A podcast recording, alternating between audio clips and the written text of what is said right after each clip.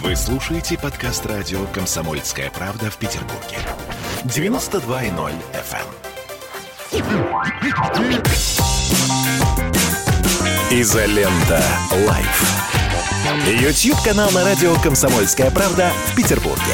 Петр Лидов, Тро Барбаросса, Гоблин и Александр Цыпкин о том, куда катится этот мир. Мы решили, что начнем мы сегодняшнее утро, э, пока мы ждем Клима Александровича Жукова, мы начнем э, со стихотворения, которое э, я хочу прочитать, ну, собственно, два четверостишия. Ветви оделись листвою весенней, и птицы запели, и травы взошли. Весною весь мир отмечает рождение великого сына великой земли. О, Господи, Тро – это весны цветение. Тро – это победы клич. Славься в веках, Барбаросса, наш дорогой Викторыч.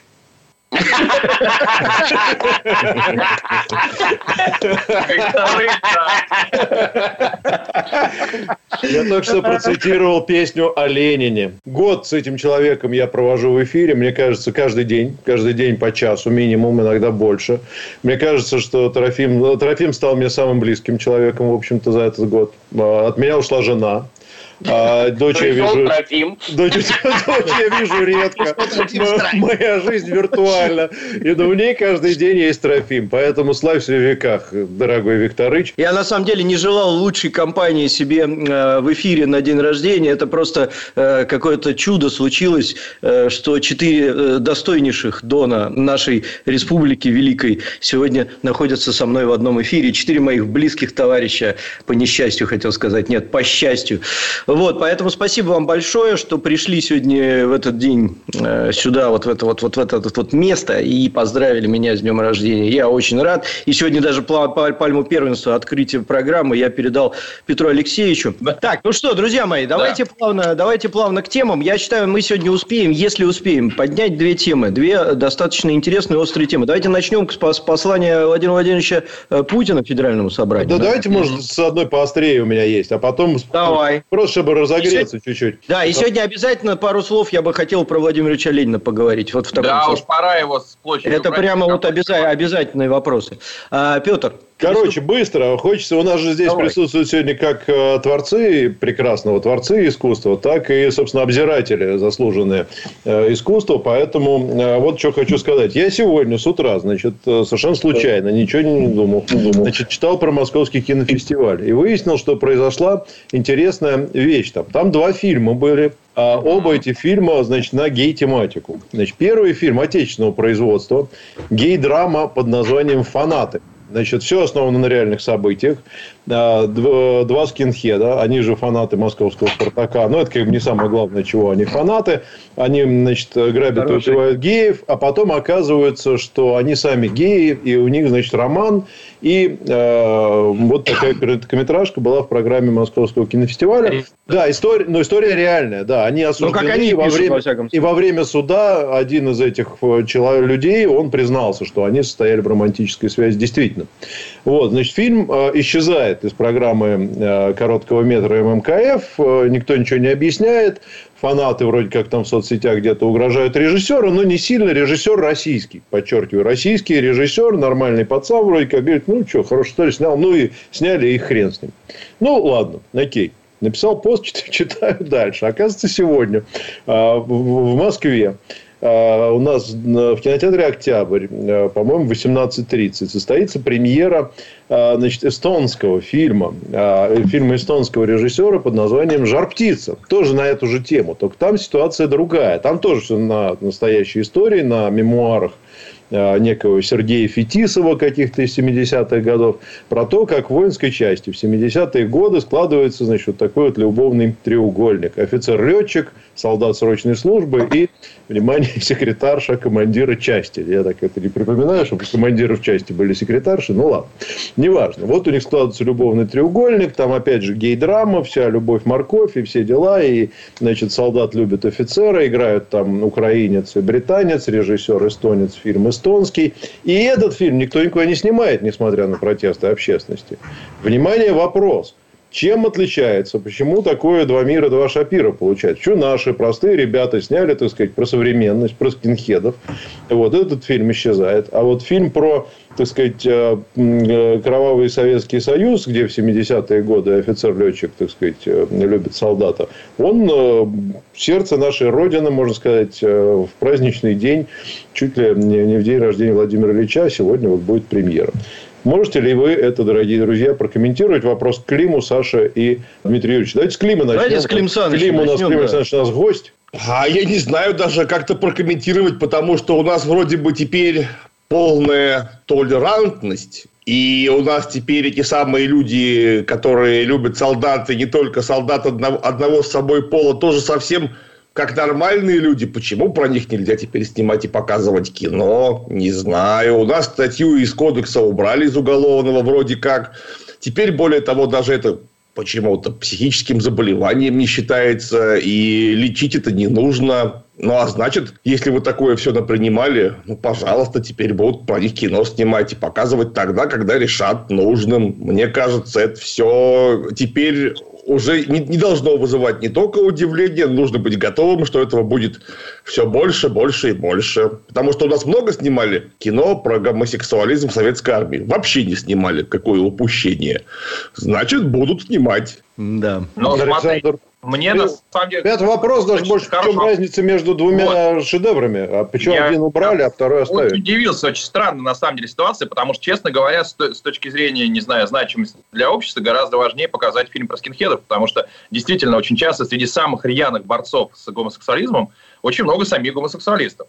Это раз. Во-вторых, э, это происходит сегодня, да, то есть можно как угодно относиться к геям, но любое насилие над ними – это плохо. Это в любом случае плохо. Они граждане страны, которые должны быть защищены от любого насилия. И показывать что-то там, что было в Советском Союзе, ну, в принципе, цель какая? Показать, как было все в Советском Союзе. Если там, конечно, не вопрос художественной ценности, личной драмы. А, то есть некое общественное, социальное значение этого фильма, ну, еще раз скажут, да, в СССР было плохо. Мне, в общем, со многим соглашусь, с чем-то нет, но окей, что изменится? А показать, что сегодня происходит, как это происходит, реальную историю показать. И может кто-то из ребят задумается не идти в скинхеды, не мочить геев или каким-то образом, скажем, заявить о своих каких-то отношениях и так далее. Мне кажется, гораздо больше э, пользы было бы от этого от короткометражки. Почему так произошло, я реально не знаю. Я прям уточню у своих друзей-киношников, это прям странно. Я не думаю, что в этом есть какая-то госполитика. Единственное, что мне, какое объяснение может быть, это то, что запугали фанат, фанаты запугали.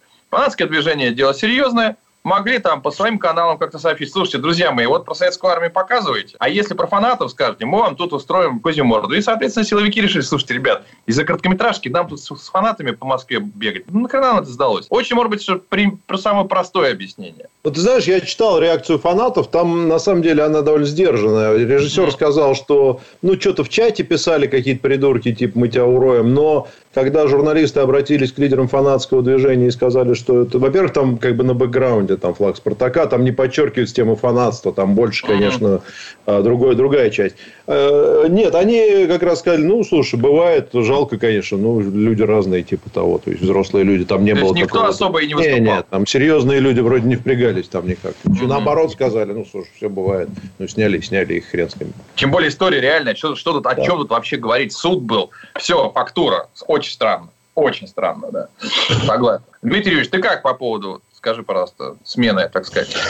Я с Клим Санычем полностью согласен. То есть, если отменили уголовную статью, вообще непонятно, какие претензии-то. Ну, есть вот такие люди в социуме. Дальше что? Вот так они живут. И чего теперь? То есть, происходящее, оно, ну, как обычно. То есть, здесь мы боимся, нам бошки проломят и ноги поломают тут я бы не согласился, что уважаемые люди вслух ничего подобного и не скажут.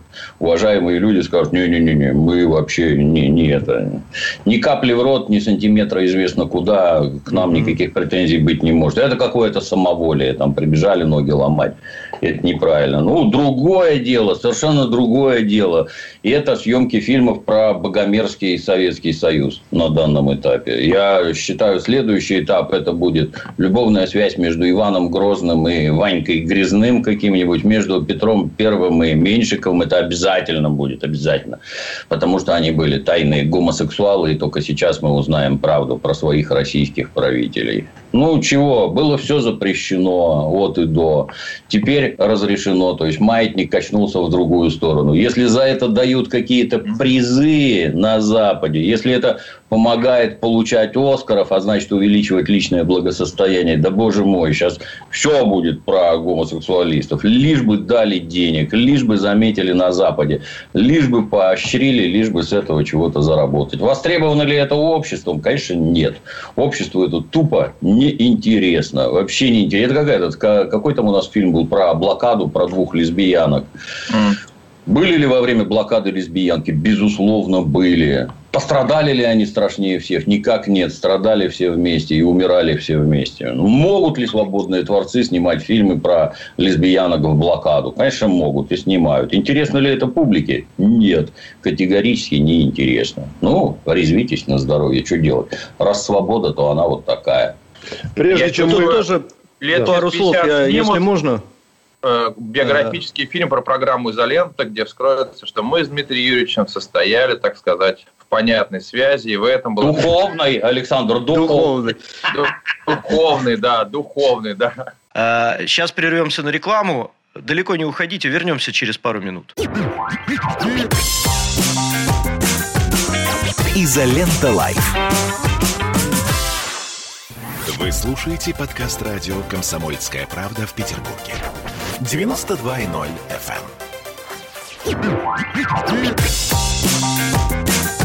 Изолента. Live. Ютьюб канал на радио «Комсомольская правда» в Петербурге.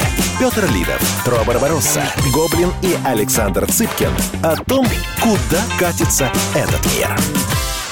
Александр, как всегда, высказал точку зрения нашей самопровозглашенной интеллигенции. Репрессии, массовые расстрелы, и только поэтому успех Советского Союза. Это не так, это Я ложь. спросил. Нет, ты вопрос задаешь Я так, в нем содержится половина ответа. Отвечаю на твой вопрос. Репрессии к экономическим прорывам Советского Союза никакого отношения не имеют вообще. Это раз. Во-вторых, репрессии производились строго в соответствии с тогдашним законодательством. Если законодательство вот такое, то вопросы к законодательству, а не к репрессиям. Как-то это несерьезно вообще. Ну и что? Вот есть опыт. Вот опыт есть. Опыт. Как получилось, например, что всю промышленность эвакуировали с началом войны, отвезли к Сибири, и там она начала работать. Как такое получилось? Это тебе не, не депортация народов. Это, это чудовищное мероприятие по объему, размаху, когда эшелоны везут войска на фронт, а обратно везут станки и рабочих. Попробуйте сделать это сейчас. Ничего даже рядом нет. Так вот, есть опыт, и его надо использовать. И все вот эти эффективные собственники ни на что подобное не способны. 30 лет так называемого развития наглядно это показывают. Продавать ресурсы за кордон, поздравляю, отлично получается. Строить заводы и фабрики, на которых будут работать чеченцы, ингуши, дагестанцы и все остальные, вместо того, чтобы бежать в лес с автоматами. Много там построили? Решите поинтересоваться. Ничего. И чё? Где работать-то? Где деньги брать? И где эти государственные прорывы и свершения?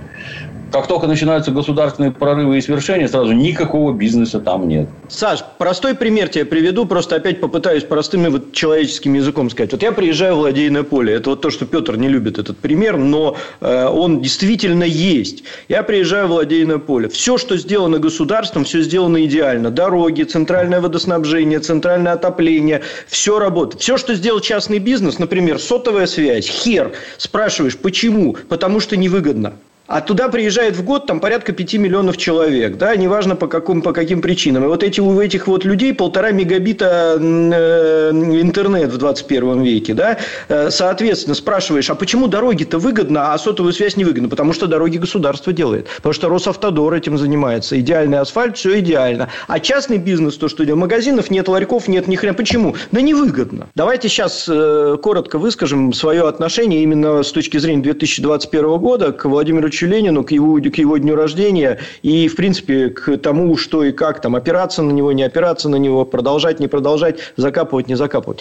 Клим Саныч, Давай с тебя начнем. Владимир Ильич, так получилось, по степени воздействия на планету Земля это, наверное, второй из людей такого уровня. Первый был Александр Македонский. Второй Владимир Ильич. То есть, это уровень интеллекта, мощи ума по восприятию вообще реальности, по степени, так сказать, охвата всей планеты своей головой, это исключительно редкие люди, которым удалось попасть на первые роли. Вот есть Александр Македонский, вот есть Владимир Ильич. Македонский там у них в Греции, Владимир Ильич наш. Вот, это нечеловеческий просто ум, нечеловеческий талант и э, э, гигантская предсказательная способность. Сейчас его любую книгу берешь, читаешь и понимаешь, что ну, там фамилии, имена поменять, топонимы поменять, даты поменять, и все будет как про сегодня. Это актуально как никогда. А у нас, нам, конечно, страшно повезло, что в основании государства лежал такой человек. По поводу того, что он лежит. Лежит он захороненный по правилам. То есть он на 3 метра под землей находится. Это захоронение. Если говорить о том, что его нужно куда-то закопать, ну давайте начнем с того, что мы закопаем доктора Пирогова заодно. И, внимание, вытащим всех все святые мощи из всех церквей, мусульманских ли, православных ли, католических ли, тоже похороним, потому что там живых людей, между прочим, в расчлененном виде, когда-то живых, теперь не живых, в расчлененном виде держат где попало. Вот Матрона Московская, что меня просто поразило. Она жила совсем недавно, у нее, условно говоря, родственники еще живы. И вот ее, пожалуйста, голова в одном соборе, туловище с одной ногой в другом соборе, руки, еще одна нога еще где-то лежат. Ну, вы что, с ума сошли? Это не тысячу лет назад женщина жила, совсем недавно. Вы взяли ее, распилили, растащили по пунктам продажи ритуально-магических услуг. Давайте всех надо хоронить. Ну, в смысле, так, как вы считаете нужным, именно через зарывание в землю. Ведь на это же никто не пойдет. Давайте не будем придираться к тому, что наши деды, не мы, а наши деды решили конкретную выдающуюся личность похоронить, внимание, похоронить, он похоронен, Ленин, я подчеркиваю, так, как они посчитали нужным. Это не мы решили, это они решили. Вот. А нам теперь уже соваться со своим мнением несколько поздно. Вот есть кладбище, человек там похоронен. Не трогайте, пожалуйста, его. Разумный очень комментарий. Безусловно, я задумался, особенно в контексте того, что он там на 3 метра закоп. Потому что моя позиция до начала программы была ну, совсем жесткая. Вынести с площади и закопать на кладбище. Вот. Логично, что можно привести насчет э, мощей, матрон и всего остального. Мне отношение к Ленину, я неоднократно, неоднократно озвучил, безусловно, если мы не говорим плохой, хороший, великий человек с точки зрения влияния на мировую историю и на, на сегодняшние процессы. Я считаю, что, тем не менее, человек, безусловно, кровавый, а сделавший очень много для того, чтобы вот мы до сих пор пожинали плоды того, что есть. Мне кажется, с учетом того его отношения к той же самой церкви или к религии, если взять его там цитаты антирелигиозные, и с учетом того, что мы сейчас пытаемся построить вроде бы как православное общество, не православ... религиозное общество, не будем говорить православное.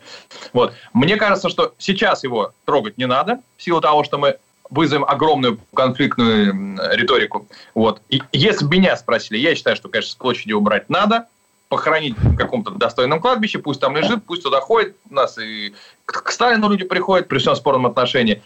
Держать на Красной площади мавзолей, ну, такое, мне кажется, решение несколько все-таки такое э, египтологическое. Вот. Но в нынешней ситуации, когда у нас и так столько причин для а, конфликтов внутри, когда сторона расколота, и очень серьезно расколота, да, не, не, не надо что это не так. Но вот добавлять еще один раскол – как говорил мой дедушка, говорит, в России все будет хорошо, как только умрут все те, кто родился в Советском Союзе. Вот. вот когда мы все умрем, родившись в Советском Союзе, я думаю, наши потомки спокойно Ленина и уберут. Ну, либо оставят как музей, будет за токена туда заходить люди, глазеть на куклу. Ну, вот. А сейчас, ну, ну, не трогайте его, у нас без него проблем хватает. А отношение к Ильичу в, одном, в одной фразе не укажет. Да, безусловно, масштабного интеллекта и э, политической воли, и влияния на мир масштабнейший человек. Присоединюсь к тому, что сказал Клим Саныч. Ну, например, Владимир Ильич, каким бы это странным кому ни показалось, ликвидировал мировую систему колониализма на которой зиждется благополучие Запада. И Запад этого ему не простит никогда за то, что такие деньги ушли, такие люди из подчинения ушли. Этого не простят никогда. И поэтому его обязательно надо похоронить.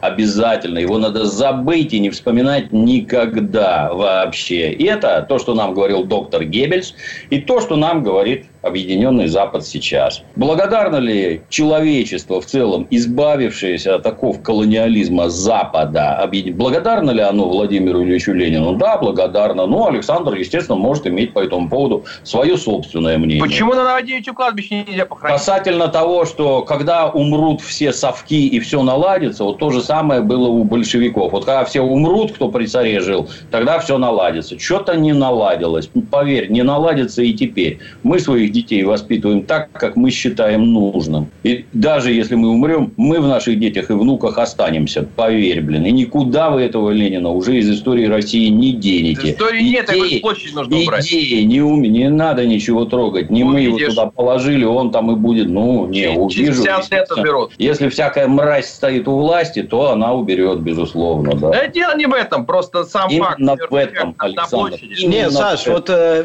прости, Сделать но его я... музей где-нибудь, понимаешь? Не-не-не, вот смотри, я присоединюсь. Церквей, выкидывай мощи из церквей, выкидывай неизвестных солдат, всех выкидывай вообще. Ему ну хорош, давай, что ты Ну нет, ну что, сказал А, говори Б. Я тебе А сказал, у нас там на площади стоит Василий Блаженный, там мощи Например. лежат. Давайте их тоже повыкидываем. Это ж на площади, на центральной. Что там делают захоронение? Давайте Почему для выкинем. одних исключения, а для других Я исключений тебе нет. четко Ну, сказал, я считаю, лежащая мумия – это странно. А Странно. лежащие, разлага... ну, лежащие мумифицированные Да, останки, это не нас странно? Ленин церковь, у нас храм он, нет. Еще А раз какая сказал, разница? минутку, какая разница? Это, за- это способ захоронения всего лишь. Короче, друзья мои, позиция ясна, но я, резюмируя наш разговор, все-таки склоняюсь к тому, что память наша, память, она важнее всего.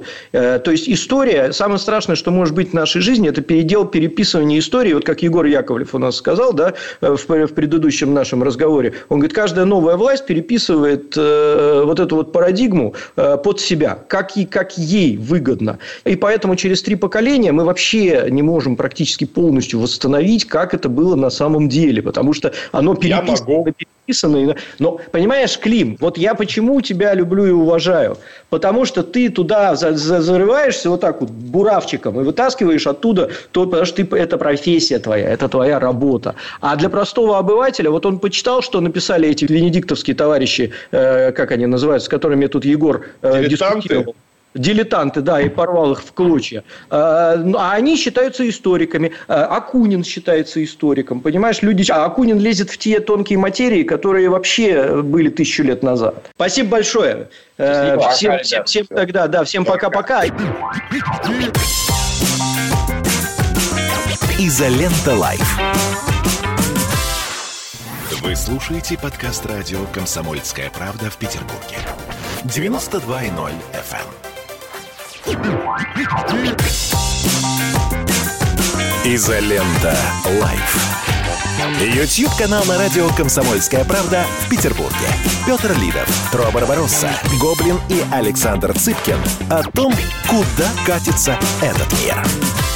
Саш, давай твое мнение по посланию президента по и посланию протесты, президента. если хочешь. Обратил внимание на то, что основное внимание было уделено социальным вопросам. Ну, по, по сути дела, это была некая такая раздача денег. А, Причем лозунгов было много, но если по цифрам, да, действительно, какие-то семьи будут получать теперь там, 6 тысяч, кто-то 10 тысяч рублей. Ну, то есть дали, там, не знаю, кому-то 100 долларов, кому-то 150.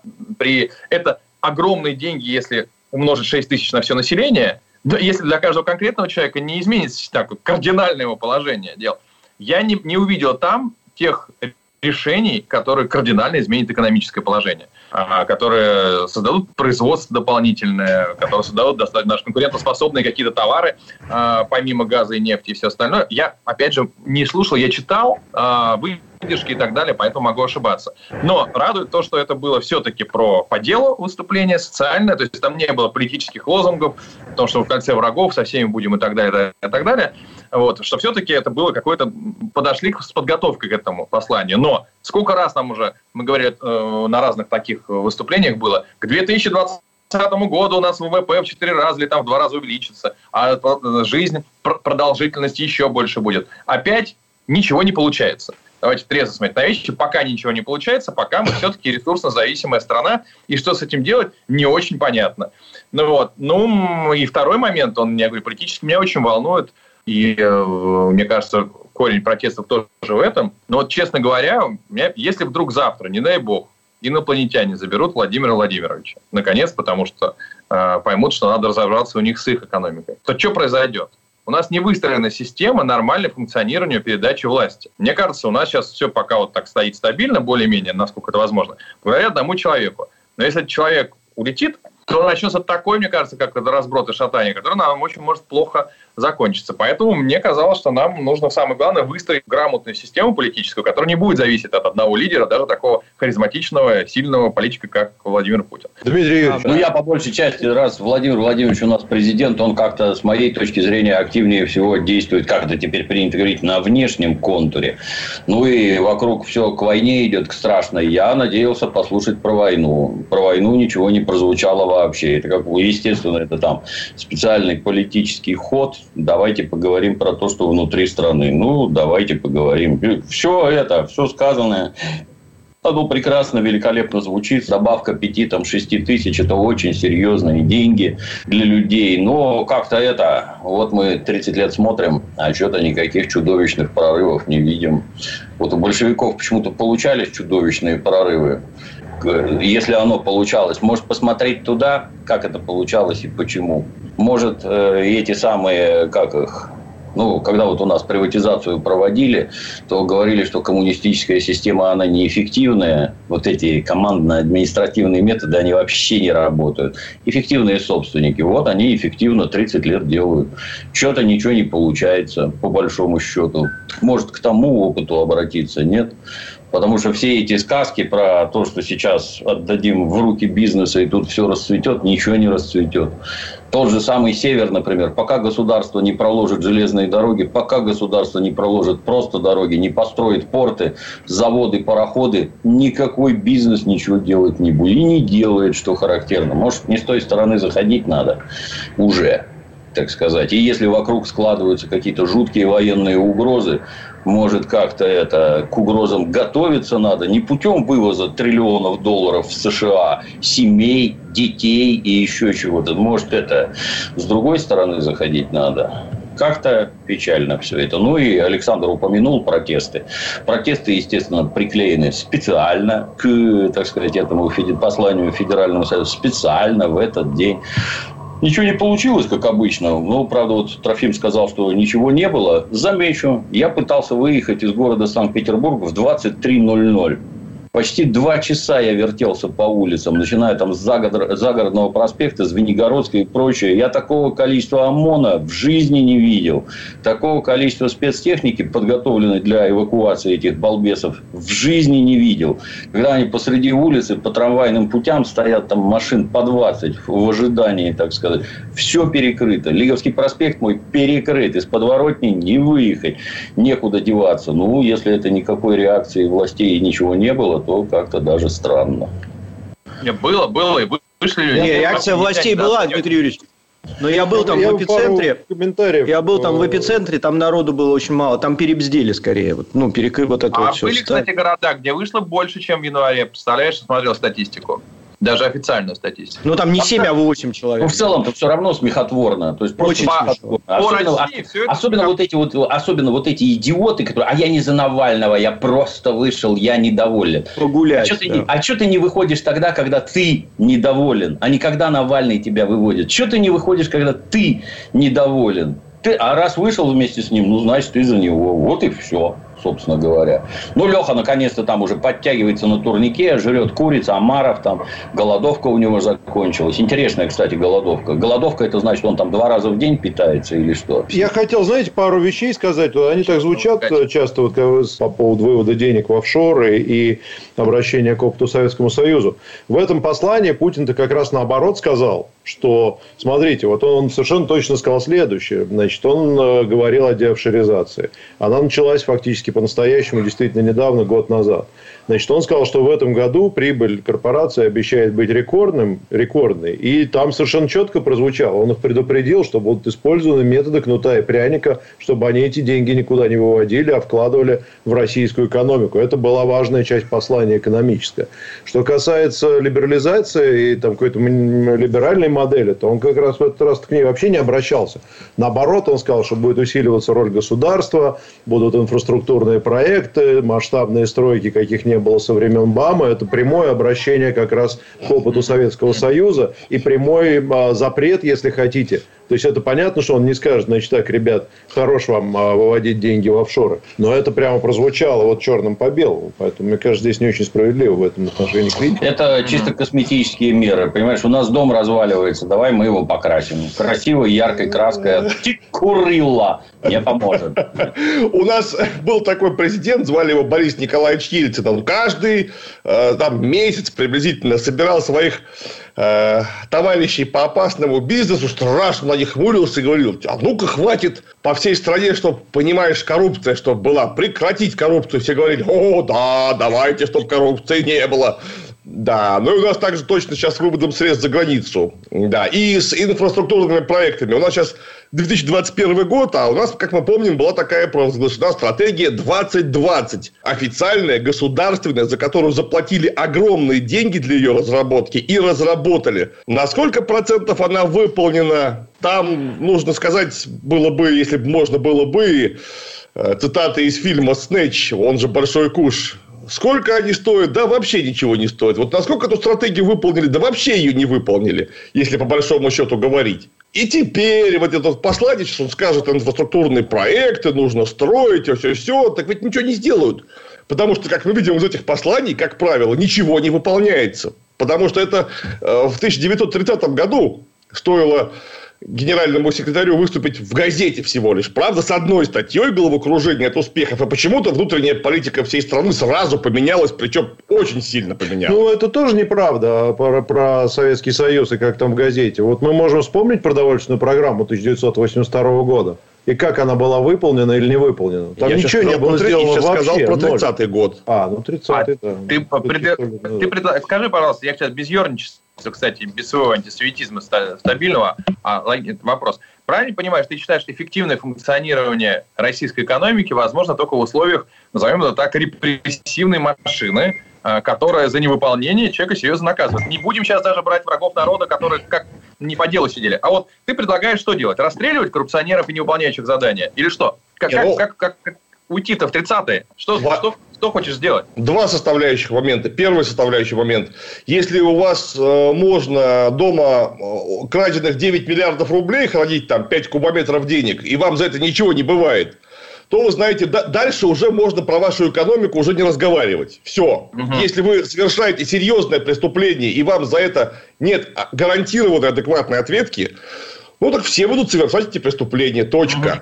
То же самое, если вдруг у вас есть президент, верховный, так сказать, со всех сторон, и он говорит, надо делать так, а никто не делает, и никто за это не отвечает, ну, так давай сотрясай воздух дальше. То есть, если нету возможности наказать, не только поощрить, но и наказать, то это очень мало чего стоит. Это первое. А второе составляющее, что, на мой взгляд, очень важно, смотря кто и ради чего будет наказывать. Потому что, когда в 30-м году кого-то наказывали ради блага подавляющей части общества по воле подавляющей части общества, это было одно дело. Если у нас сейчас нас есть условно полпроцента населения, которые являются народом, которое демос, которого, собственно, кратия, то есть власть, и он будет репрессировать большую часть населения в свою пользу. Конечно, я как представитель большей части населения не сильно этому рад. Вот такие мои комментарии. Ну, я, кстати, с Клеем соглашусь э, с той точки зрения, что хотелось бы посмотреть реальные цифры о деофшеризации, вот это вот сколько удалось вернуть денег и так далее. Но это, ну, я, я только говорю к тому, что эта линия провозглашена как минимум, и ее не поддерживать, наверное, неправильно. Скоро вернемся, далеко не уходите. Изолента Live. Вы слушаете подкаст радио «Комсомольская правда» в Петербурге. 92.0 FM. Эм. Изолента. Live. Ютьюб-канал на радио «Комсомольская правда» в Петербурге. Петр Лидов, Тро Барбаросса, Гоблин и Александр Цыпкин о том, куда катится этот мир. Следующая тема. Можно краткие комментарии.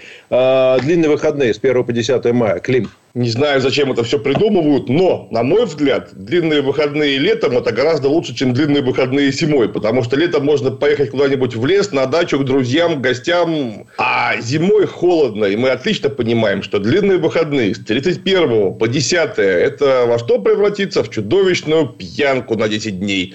Потому что у 90% личного состава идеи, значит, первого проснуться, второго похмелиться, третьего к маме-папе, потом четвертого, не знаю, на Марсово поле гулять, ну, мы знаем, чем все кончается всегда. Вот, там, за редчайшим исключением. А летом совсем другое дело. Вот летом мне гораздо больше нравится идея. Я, например, поеду на фестиваль Росбург под Елец, буду за, за людьми с топором бегать, как сумасшедший. Ну, короче, заниматься любимым обычным да. для себя делом. А что ты у них хочешь отобрать, скажи мне, пожалуйста. Жизнь! Их, пить он их хочет. Они бьют друг друга топорами. Это хорошее занятие. Я жестко против длинных выходных. Именно поэтому мы так и живем, как живем, потому что чрезвычайно а ленивое вы, вы это кто? Подожди, давай мы тут... Саша, ты плохо живешь, да? Вы интеллигенция или кто? А у меня выходных нету, на самом деле. Я считаю, что это разложение для государства, когда у нас 11 дней бухают в январе, потом 11 дней бухают на майские праздники. А с какого перепуга? Есть 4 месяца отпуска, правильно? Вот в Америке 2, 2 недели отпуска. 2 недели. 4 месяца отпуска? Это у кого 4? выходных праздников. А у нас, начиная с мая по сентябрь, как-то начинают да ладно, давай в сентябре поработаем. Но у нас такая производительность труда. Я очень странно. Я думаю, что длинные выходные ввели, потому что пополз ковид обратно.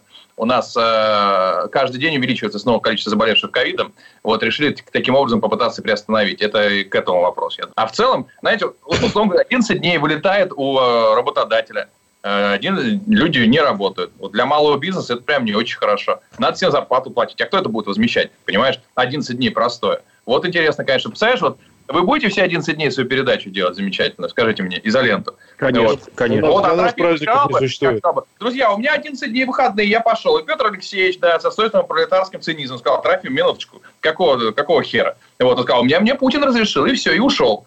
Поэтому давайте вы-то не вы-то будете работать. В этом все Нет, дело. Подожди, разрешил все-таки Нургалиев, а не Путин, поэтому...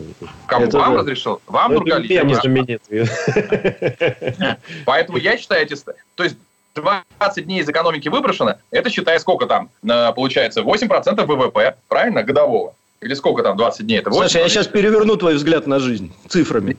Э, Дмитрий Юрьевич, ваш... Ну, для меня 8, странно. То есть, с одной стороны, мы, конечно, привычные, что там на Новый год 10 дней ничего не делать. С другой стороны, полностью с Александром согласен. Вот у меня тоже нет никаких выходных. И непонятно, почему они должны быть у других. Если это государство на государственной службе объявляет вот такие вот эти дырки, ну, хорошо. А у меня нет денег платить сотрудникам за то, что они ничего не делают. Просто нет.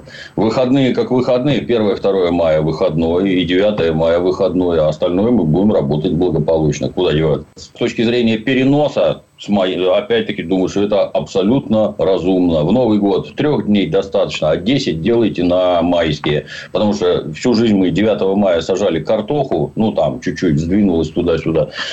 Свежий воздух, сельская местность, производительный крестьянский труд, вот это гораздо лучше. Все разъехались, никто бухать вместе не будет там бегать. Это, ну, с родственниками, конечно, бухать будут, но уже не так яростно. Это, наверное, полезнее. Дмитрий Ильич, ты-то всю жизнь сажал преступников 9 мая. Что ты мне тут про картоху рассказываешь, а? Картоху он сажал. Ты преступник. Так это, подпо... это людей, такой подпольный жаргон. Ты неправильно говоришь. Людей сажал. Вот как надо. Вот. Я помню, мой канадский работодатель сказал, Э, в 90-е годы, Александр, скажи, пожалуйста, почему вы ничего не делаете теперь? Говорит, а у нас День труда, мы так отмечаем. Говорит, вы в России День труда отмечаете четырехдневным бездельем? Да, говорит, это много объясняется из того, что происходит в России, понимаешь? Да. Ну что, Трофим, давай свою тему, свои темы, я это самое... Мои темы, слушайте, давайте кратко хотя бы обсудим э, ваше отношение, как вы восприняли обращение Владимира Владимировича Путина к Федеральному собранию, потому что в этом году, на мой взгляд, оно хотя было такое на вид простенькое, но в нем было куча смыслов была. И вот я предлагаю вот это вот сейчас обсудить, ну и потом все-таки после этого уже поговорить про день рождения Ильича и, и, и, и, и все про, прочее. Про, про протесты ты не, не собираешься говорить? Про протесты и про послание можно в одном флаконе, а можно на выбор спикеров, пожалуйста. Давайте, да. Клим, что ты слушал президента? Скажи, пожалуйста. Я всегда слушаю президента. Байдена. На всякий случай. Кстати, Байдена тоже иногда слушаю, потому что от, как это от него может что-нибудь нехорошее прилететь. Нужно быть готовым. Например, грин-карт, согласен. А, ну, мне это мне вряд ли, но тем не менее. А, в послании президента было, как обычно, очень много всяких слов. А самое главное, там слова были в двух пунктах обозначены. Первый пункт – это нужно, чтобы к 2030 году у нас продолжительность жизни выросла до 70, кажется, 8 или 75 лет. Ну, короче, чтобы она была большая. В 30 году, через 10 лет. И чтобы при помощи рыночных механизмов повысить всемирно благосостояние граждан. Вот это, конечно, каждый раз. Это ключевые моменты. Это продолжительность жизни, да, и устойчивый рост воспроизводства населения, конечно, вместе. Благосостояние граждан и рыночные механизмы меня всегда поражают. Друзья, если кто-то вдруг не понял за 30 лет, мы находимся где-то приблизительно на пятом-шестом месте в мире экономически. То есть не, первые три. Это значит, что мы первые три будем оплачивать при помощи рыночных механизмов. И пока мы находимся внутри рыночных механизмов, никакого роста благосостояния граждан, я имею в виду не отдельных граждан, а вообще общее среднее по больнице в России у нас не будет и продолжительность жизни не будет из-за этого расти. И, соответственно, у нас и воспроизводство населения тоже, я смею вас уверить, будет на очень слабом уровне, прямо скажем. Я не, буду, не хочу ванговать какого-то постоянного отрицательного роста. Мне кажется, все-таки, наверное, мы из этой ямы выберемся. Но э, какого-то роста, о котором стоит говорить, уже не будет. Потому что, опять же, рыночный механизм этого не позволит. Потому что у нас что? Самое главное. У нас в стране масса лишнего экономически избыточного населения. Потому что самые беспристрастные исследования, экономические же, показывают, что у нас 4-7 регионов приносят э, в казну основные бабки. Ну, 4 вообще самые главные бабки. Вот прямо самые-самые главные нефтеносные, газоносные, соответственно, бабка носные, то есть Питер плюс Москва. А остальные, ну да, потом еще есть регионы, которые еду производят в неограниченном количестве. Без них плохо. Вот все остальные регионы избыточны. Все остальные регионы, да, например, все остальные регионы таким образом получаются экономически избыточные. И поэтому там ни продолжительность жизни, ни количество населения расти не будут. И, естественно, при таком подходе вы можете вообще все выходные отменить и заставить работать по 12 часов. У вас и производительность труда не вырастет, и масса брутто производства абсолютного э, товаров тоже не вырастет, по крайней мере, настолько, чтобы всю страну куда-то потащить. Вот вы сначала эти вопросы решите, то есть сплошное развитие страны, а не анклавное, что смерть вообще для любого большого государства. Просто смерть. А потом уже давайте рассказывайте нам э, всякие разные красивые слова о том, что должны быть школьные автобусы, красивые, э, современные и надежные, о том, что у нас три вакцины от коронавируса, это, конечно, очень хорошо. Школьные автобусы тоже очень хорошо. И прочее, прочее, прочее, о чем президент распинался в течение, как обычно, долгого времени. Вот у нас два есть показателя устойчивый экономический рост для всей, внимания страны, увеличение продолжительности жизни и положительная динамика населения. Это и рыночные механизмы существования общества вместе на одной планете не уживаются. Ну, по крайней мере, пока в рамках одной страны, но скоро и на одной планете. Прости вопрос. Это Давай. в России не уживаются?